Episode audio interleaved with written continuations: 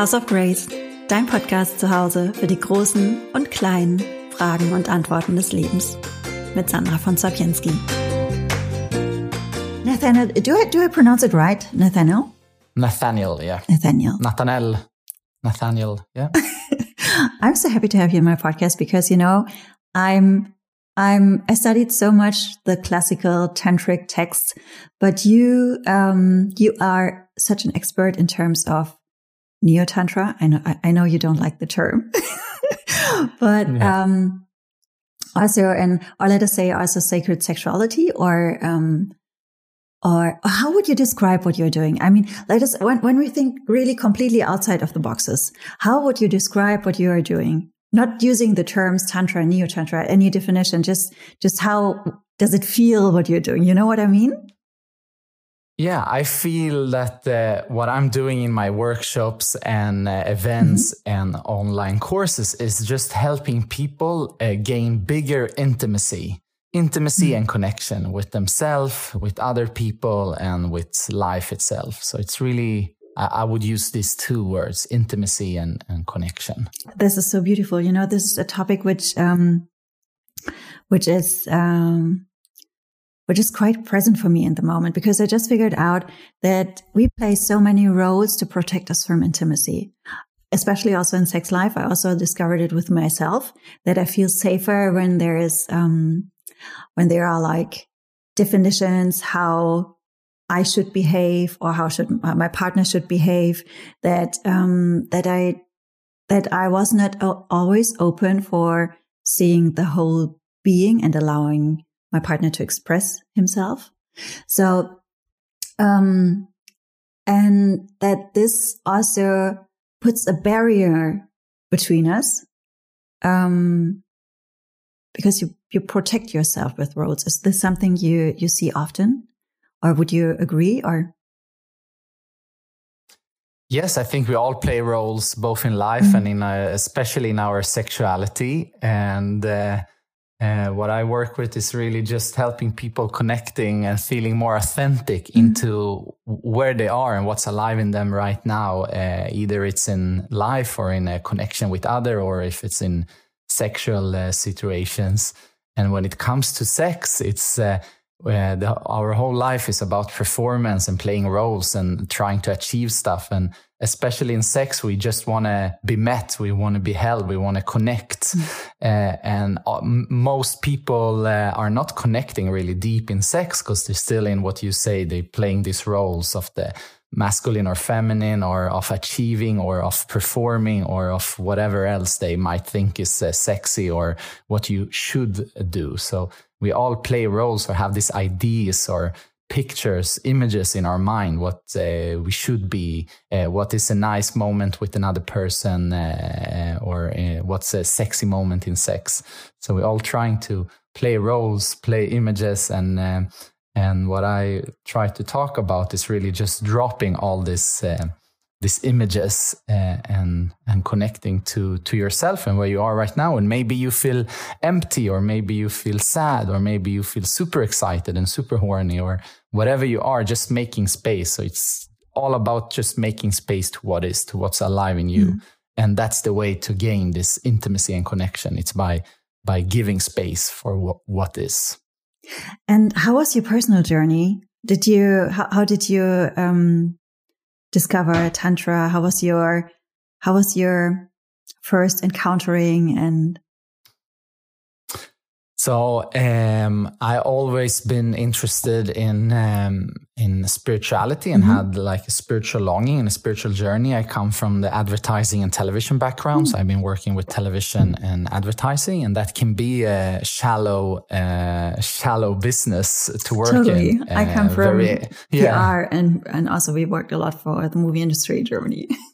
Ah, okay. Yeah. So then you know, then yeah. we both come from very external, external focused businesses mm-hmm. that really values external uh, achievement and, and values. Uh, so looking inwards, uh, I, I try different stuff, different uh, stuff on my spirituality. And then I heard about Tantra or uh, Neo Tantra. Um, they don't call it Neo Tantra. We just like everywhere you just call it Tantra. Uh, but uh, nevertheless, I went to this and I was very, I started my, my tantric journey was really, I, I was curious about the sex part, which I think, uh, sexuality part, which most people, you get intrigued. You're like, what? There is something called sacred sexuality or conscious sexuality and you meet in a deeper connection. And, uh, most of us are very, very curious about sex. Uh, so that was a big um, drawing, the sexual thing. Uh, and for me, it was mind blowing and just really transformed how I thought about sex.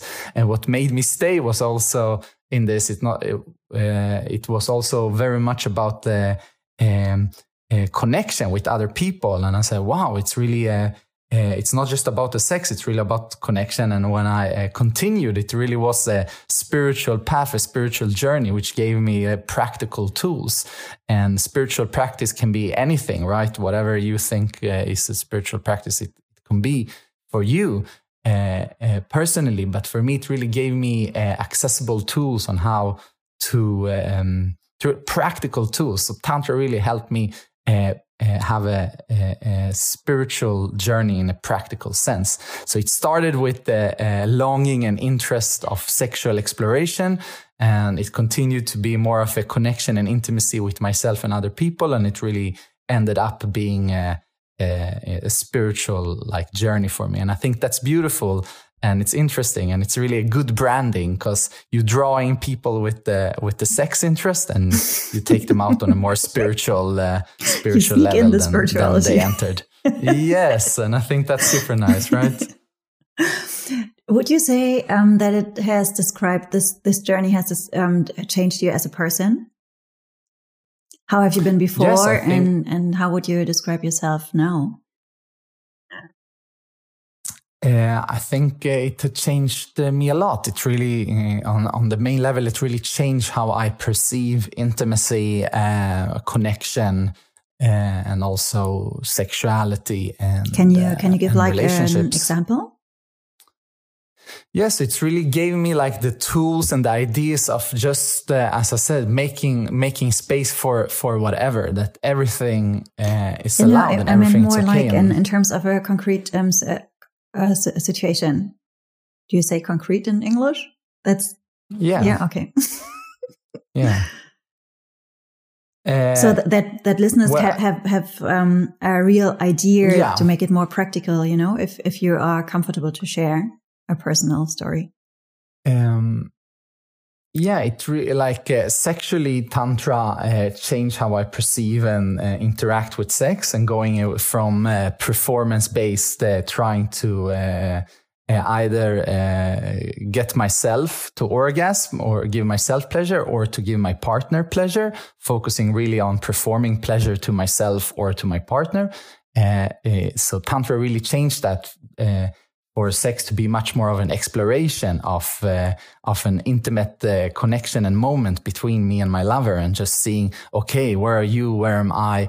And not uh, hunting not chasing for this orgasm or performance or trying to see what's sexy. And seeing for example that sex can be any meeting. You can start crying and you can start stop having sex and just lie there and suddenly it's not sex. Suddenly you're just like hugging or going to sleep or crying or just floating in and out from what's ever alive and not have this performance based mentality. Okay, now we're going to fuck and now it's all about sex. And it's like much more of a flowy, dancey, let life in, let's whatever uh, throwing you in. Um, so that in sexuality, that changed. I'm not chasing orgasm in the same way. I'm not performance based. Um, it's also changed in relationship. Uh, were you like before? Uh, were you like the regular guy on Tinder hooking up several times yes. and, and, and chasing women and chasing orgasms. And, and now yes, that's for different. sure. Yes, for sure. I, I, was a super regular guy and super chasing or orgasm like uh, anything else. And uh, and when I counted tantra and I practiced one year uh, in tantra, they talk about a lot uh, uh, semen retention, not ejaculating as a man, and uh, saving your energy and, and stuff like this, elevating your energy for the chakras and blah, blah, blah. So I tried, for example, not to orgasm uh, for a year, and and one way, uh, one reason not to orgasm is the technical uh, energy part, or how to lift and work with your energy. But the other part is just also really just to give you not not chasing any any orgasm that you don't need to ejaculate. And just this is usually like a major thing for men because our whole society and especially men we're so focused on sex is about ejaculation. There is a clear goal. And if you tell guys like oh you shouldn't ejaculate it's it's uh, mind-blowing for most guys and also for most women because they most women value themselves and their sexuality on how well they may make the men uh, ejaculate. And if a woman don't make the man ejaculate, she many time uh, it's pretty common for women then to feel uh, in, uh, inadequate as lovers. So just this, like also for practical example, uh, and for women as well. Playing, I mean, we are also chasing or- orgasm. I can remember that yes, I was I was chasing. getting angry if I wouldn't have one. yeah, you were angry. I was walking like, yeah. Like a like a duck, like through the flat. Yeah. because I was so angry that I couldn't get a release. I think it was a kind of release for me. Yeah, no, it's a it's a release for everybody, right? It's mm. just that we're not used to talk about uh, how to get into our heart. We really focused on the release part, on the sexual part. So for me, Tantra has just been like a beautiful journey of like self acceptance, of self love, of loving the other. And really, yes, I said, really just dropping into to what is, to what's alive in me, what's alive in my partner. Or if you do Tantra in a group setting and it's less sexual and more about connection, then what's alive with the group, what's alive in this dynamic, in this meeting. And I think this is what draws people in to tantra because we all say like we're interested in sex and we all say like oh we're excited and think stuff sounds interesting. But people don't come to tantra for the sex. We all long to feel connection. I think that's our deepest deepest longing mm. and need as humans to feel connected.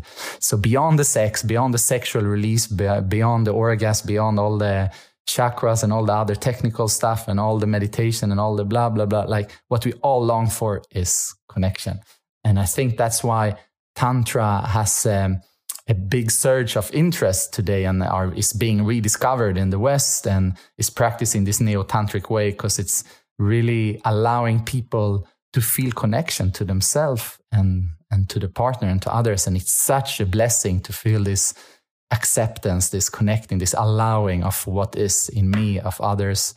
And, uh, and especially in the sex, uh, sexual place where we usually have so many ideas. What would you say was the most um, moving, emotionally moving experience situation you had in in your journey? Uh, one of my favorite experience in tantra was uh, I came in for the like sexual part and I'm very heterosexual and it was about becoming a better lover and it was very much about uh, firstly my ego I wanted to be be able to meet women in a deeper way and give them orgasm in a deeper way so it was very like ego based uh, for me to become a better lover and to feel good with myself mm-hmm. but uh, uh, a part which was really interesting for me as a man was uh, actually connecting with other men in this tantric way, doing eye gazing or hugging or doing sensual, uh, sensual exploration with other men. Uh, it, that was really strong and powerful. Uh, and we have such a homophobic uh, culture um, generally, and as men, we grow up fearing other men. We either uh, fear being, uh, uh, we either homophobic or we fear like violence or bad things for other men. So we have a lot of fear. Uh, it's a lot, a lot of fear between men and women doesn't have that in the same way. There is rivalry, of course, in, in both sexes, but mm.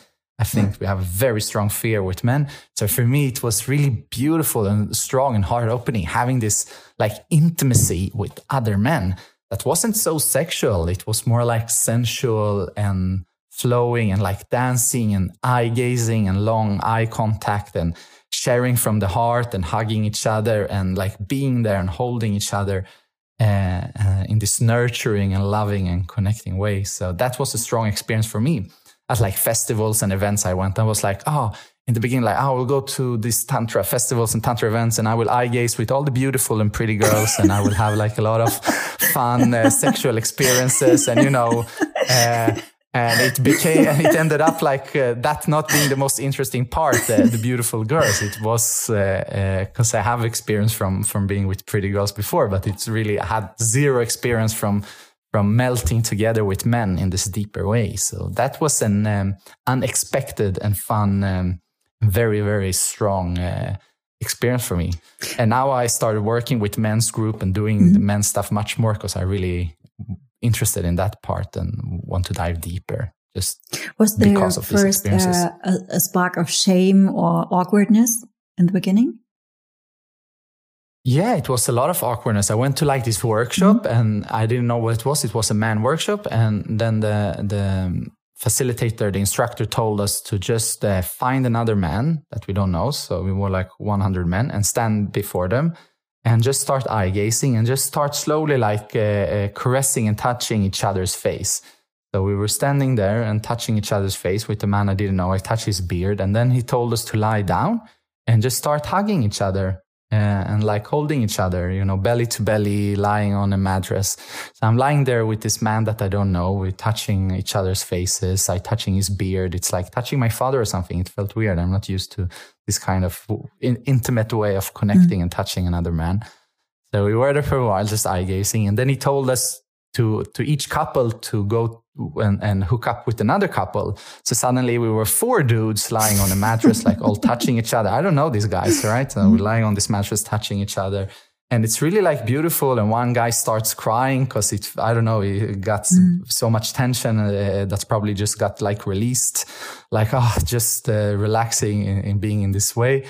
And then we all just like, uh, uh, it's ended up with the instructor just putting a, a high music on and we all uh, threw away our shirts and just dancing together and hugging each other and, and, people crying. And it was just like a beautiful melting together of a lot of uh, pretty masculine dudes that suddenly just like melted together and opened their heart. And it was, uh, that was like, yeah, strong and one of my first like encounters of uh, connecting with men in this kind of way. I also think it's beautiful that you yeah. um, also focus on this on the on the men groups.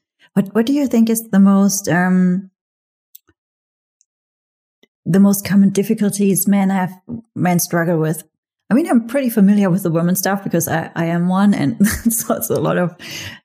I mean, a lot of my workshops are about femininity and um, goddesses tantric goddesses. So, so I'm very familiar with the feminine part.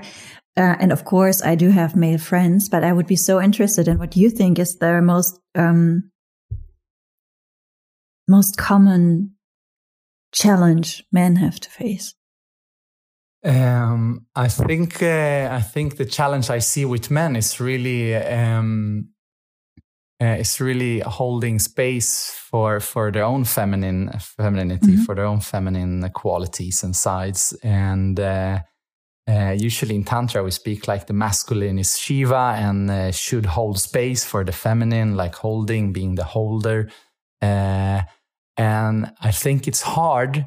Uh, and women get frustrated when they feel like the man can't hold the space for them or hold their emotion, or if you're emotional woman or something, then you want a strong man that, that can be able to hold yourself and then you get frustrated. And then we, so in the tantric scene, I hear a lot of people like talking about that men, that the, the tantric practices that men should step in further into their masculine part so they can hold themselves and the woman. And, but what I see is men cannot uh, uh, connect to the feminine side. And it's very, I think it's very hard to, to become this great lover or become this great holder of the feminine if you as a man yourself cannot connect uh, and hold your own feminine parts and connect to this softer flowing loving um, qualities that we that we say is the is the feminine. So the flowy the energy the the softness. Um, so i think uh, I think that's a big work, and that's what I want, for example, to do in my uh, when I'm working with men is really not so much connecting to to our strong warrior archetypes. It's more about because uh, that I, I, think we, we, all can play with that, and and that's of course also it's a good work. But really connecting to the softness, being that it's okay to cry, that it's okay to be small, that it's okay to be held. Uh, and if you're okay with that, then you can also, if you can hold yourself, right, and you can hold your inner your inner child. If we're talking more like psychology terms, if you can hold your inner child, then you probably can hold someone else inner child too. But if you're not familiar with holding yourself, you wouldn't be able to hold your partner either. At least that's like the way I'm thinking. Um, so, so I think it's really, I, I think everything starts with yourself, right? Like, uh, uh, and sometimes in Tantra, because uh, Tantra, you talk about this feminine and masculine, Shiva and Shakti, or like the yin and yang qualities.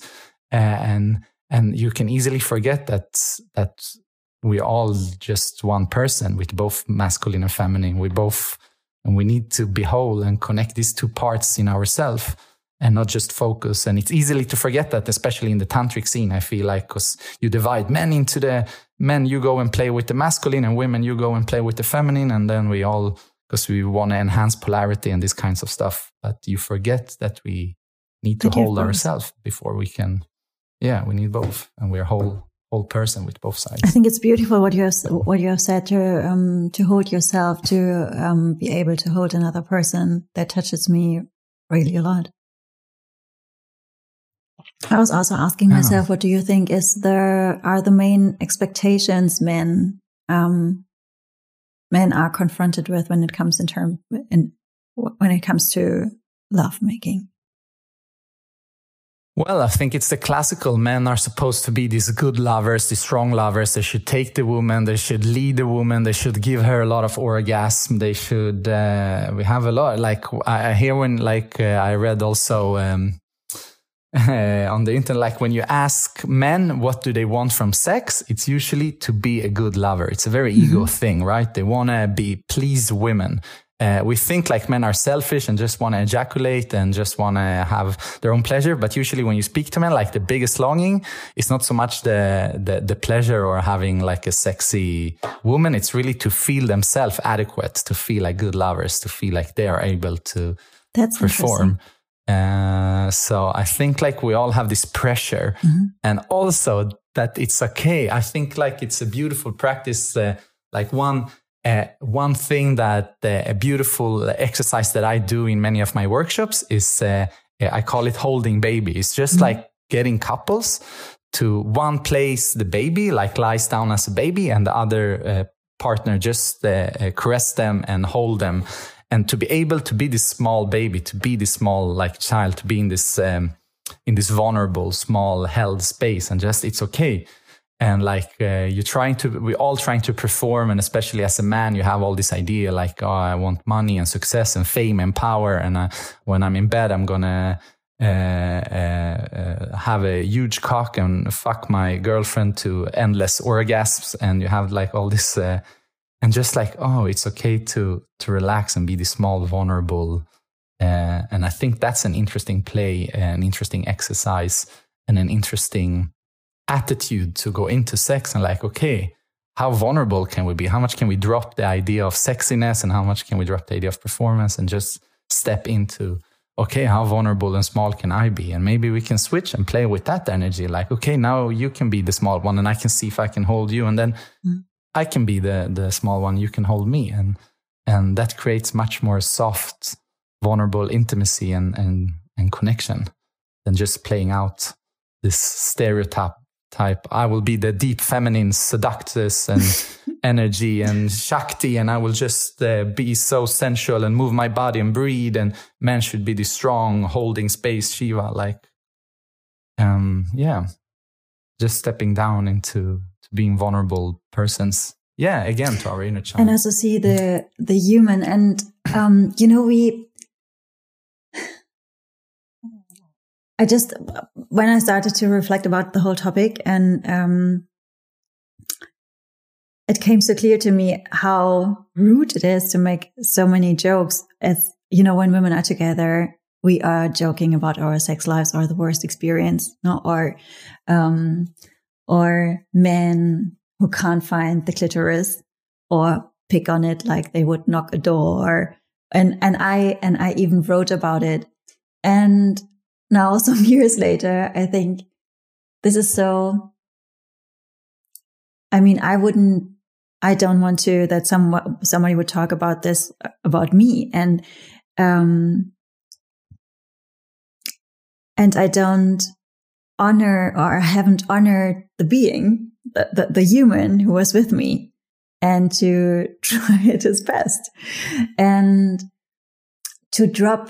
And now I, I have the feeling that, that sometimes also I, as a woman or some of my friends or in general women have this like, you need to show me now how good you are and prove yourself. And we don't help them in, in how to give us pleasure. We don't, um, we don't connect. We observe kind of, you know what I mean? And, yeah. um, this is such an important thing I want to, um, I want to stop and I want to, um, want to point out to that it's, uh, to, to see how many unconscious programming you have when it comes to intimacy or not yeah. intimacy, just, just bodily encounterings. And how much you are driven of by ideas who might are not yours, but also to, to find out, okay, I've tried this, but it's not my thing. As I was with a man who was very feminine and I could honor that he expressed this feminine side, but it also wasn't a turn on for me. And I think that's also okay to see, um, to see him, to connect, but also to decide it's, that's not my, my way of playing. You know what I mean? Yeah. And in general, I would wish that we would, um, cut off more or destroy more boundaries or ideas, the, um, the aim for being a perfect lover, either as a man or a woman and, and just play. I think the playfulness is missing. What do you think? Yeah, I think uh, it's very interesting and valid uh, thoughts that you have. And um, yeah, we are very arrogant and judging with uh, in our ideas mm. and how we meet people, and uh, we all want to be accepted like our deepest longing like in yeah. every relationship that you fight it's usually like you don't accept me totally yeah maybe i am sensitive or maybe i have this fuck up or that issue or whatever i want to be accepted fully i know this is my personal wish mm-hmm. like when I f- fight with my girlfriends like i want you to accept me as i am i want you to accept me as i am like that's like my deal like if i mm-hmm. I go uh, under like what we're fighting. Like I feel like she's not accepting something with me, and I want her to accept me. So that's why usually I say when I fight, more or less, uh, with my partners. And then I got to realize, like, okay, but how much do I accept them for how they are? Yeah. Like, uh, I find usually the girlfriends I've been with to be like sensitive, and I like say, judge them like, oh, you're so sensitive, chill, relax, you know, you don't need to like how much do i like accept their sensitivity? How much do i really like being in this acceptance? So we all long to be accepted and but we very little accept uh, others right? So it's a it's a fun paradox. And in sex we just want to melt and feel this connection and i think like it's uh, more important to really to really drop all these ideas as we talked about and see okay how much acceptance how much can we just be with each other? Okay now uh, this guy is feminine or this woman is and then you can play and then you can change. And just like okay it's not so i don't know for me it's become like that sex it's not so important uh, it's really the the connection mm-hmm. not to say i'm not get horny and just want to like fuck uh, but i was wondering uh, do you, do you this... have this as well still so that you're because sometimes you just want to fuck no, of course. I want to fuck. Is it uh, yeah, a, a lot of sexual Is it, or can you only do sex in a neo-tantric way, or does it no, does it does I it switch and change? No, it's switch and chain. It's a play, mm-hmm. and you go in and out from like intimacy. And uh, uh but I think what's interesting, uh, of course, like I want to fuck and have this animalistic mm-hmm. fucking, and not just have this eye gazing meditation kind of slow I'm so curious if this podcast uh, will be blocked because we said like uh, a yeah. hundred times fucking. yeah. See. Okay. So you can say a, a peep every time I say fucking. so, uh, but I, think it's uh, what, what, tantra just gave me like simply put is just this attitude of of being of accepting of connecting and having this in the background and see how much can i like play and mm-hmm. and have it in and out from flow and even if you having uh, uh, beep really hard, uh, you can still have this attitude of connection, of mm-hmm. love, or something else. So it's not either you have this animalistic sex or you have this slow, connected, eye gazing tantric sex for me, Tantra sex is really an attitude more than a special thing that you do. It's an attitude of accepting, of feeling what's alive in me, what's alive in the other, and just trying to melt together or being in your heart. And, or simply put, as I started with, just finding this connection, shared connection and intimacy and, and playing with that and exploring that and not be so focused on, okay, uh, how sexy is she? Does she have sexy lingerie? Does she moan like a porn star? Or does he take me like a real raw man? And does he give me an orgasm or not right now? Or does he find my clitoris or not? Like all this stuff is less important and just like, um, how can we connect? How can we find deeper intimacy mm-hmm. in this shared moment? Yeah. That's beautifully said. What would you, what would be your, um, what would be your recommendation if you just for for the listeners how to start connecting? So um, my my recommendations, if you want to uh, try uh, out uh, neo tantra and uh, and get started with it, uh, is just uh, to start thinking about the attitude of connection and intimacy and having that as a priority in any meeting. And you can have this priority with your work colleagues or with your family and friends or with your lover also.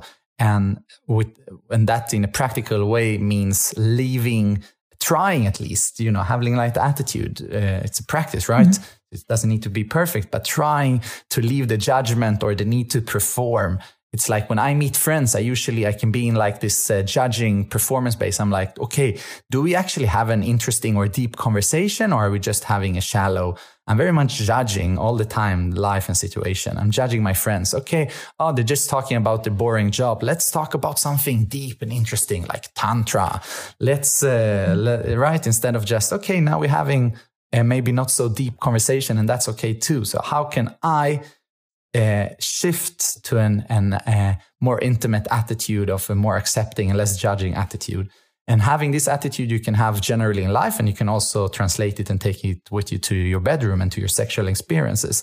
And like, okay, uh, how can we be now in a meeting how can we facilitate the meeting or just be in attitude? Let's start having sex and exploration, but not try to perform pleasure and orgasm to each other and not try. I, and I don't need to perform and be the masculine and you doesn't, don't need to try to be the feminine. And we can just like meet and just relax and just play, as you said, playfulness. And so just shifting uh, the attitude. I think that's the first thing to do. And there's a lot of like practices you can try to eye gaze. You can try to breathe together. You can do sh- um, a check-in, sharing from the heart. Like, okay, what am I most afraid of in this moment? What are you most afraid of in this moment? What is my desires? Just having like talking through your sexual experience and having a conscious communication. And you can have sex with eye gazing. There's a lot of like practical stuff you can start with. But the main idea, the core idea would be just go in with this shift of attitude, of a new attitude of just uh, of being there for each other. How much intimacy and love and empathy can I feel for myself and for you, my lover, in this moment? And how much can you do the same for yourself and for me? And not be in this judging, this um, yeah, judging performance based mentality. And it's okay if nobody have an orgasm, and it's okay if you don't even have sex and you're just lying naked and holding each other and it's okay even if you feel empty. I hate it in in this kind of spiritual or tantric uh, stuff when you think that you need to feel so much love because it's all based about opening to love and spirituality. You don't need to find a connection to god. You don't need to find a connection uh, to yourself or to to your partner.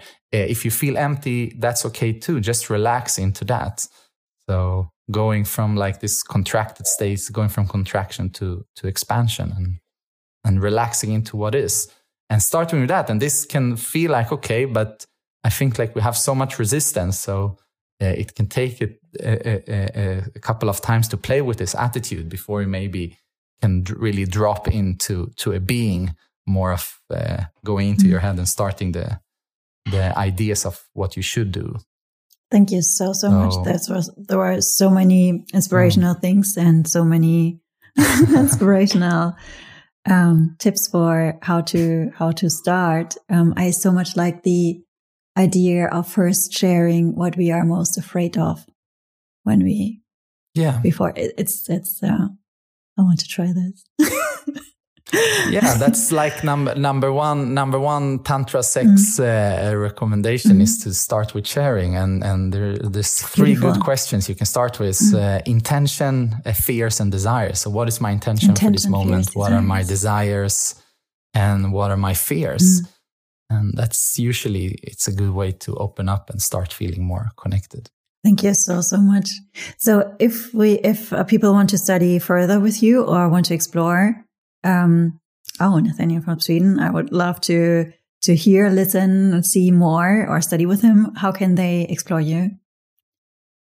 so yeah, my name is Nathanael Goldman. You can find me at social media, Instagram and Facebook. Mm. And also I run uh, something called Tantra Journey, and the website is tantrajourney.co and uh, we have a lot of uh, resources about tantra we just released a new online course about the modern tantra for modern lovers so if you're a beginner and just want to learn how to to start your tantric journey you can take an online course about it and we have uh, online workshops on zoom and we have a lot of stuff uh, going on and you can join that on Tantra Journey. Perfect. I will put the link yeah, in the description. Great. All right. Great. Thank you so, so much. It was a pleasure to talk to you. Thank you, thank Sandra. You. pleasure to talk to you. Bye. Bye. Das war eine neue Folge von House of Grace. Ich hoffe, diese Episode hat dir gefallen und falls das der Fall gewesen ist, freue ich mich sehr, wenn du zum Beispiel auf Apple Podcast eine Bewertung hinterlassen würdest. Und vielleicht hast du ja auch Lust, House of Grace zu folgen. Das kannst du zum Beispiel bei Spotify, Apple Podcast oder dieser tun. Mich persönlich, Sandra von Zaubjenski, findest du auf Instagram. Den Link dazu gibt es in den Show Notes. Und ich freue mich riesig über Feedback, Kommentare, Anregungen, auch per E-Mail an podcast at house-off-grace.de. Alles Liebe, eure Sandra.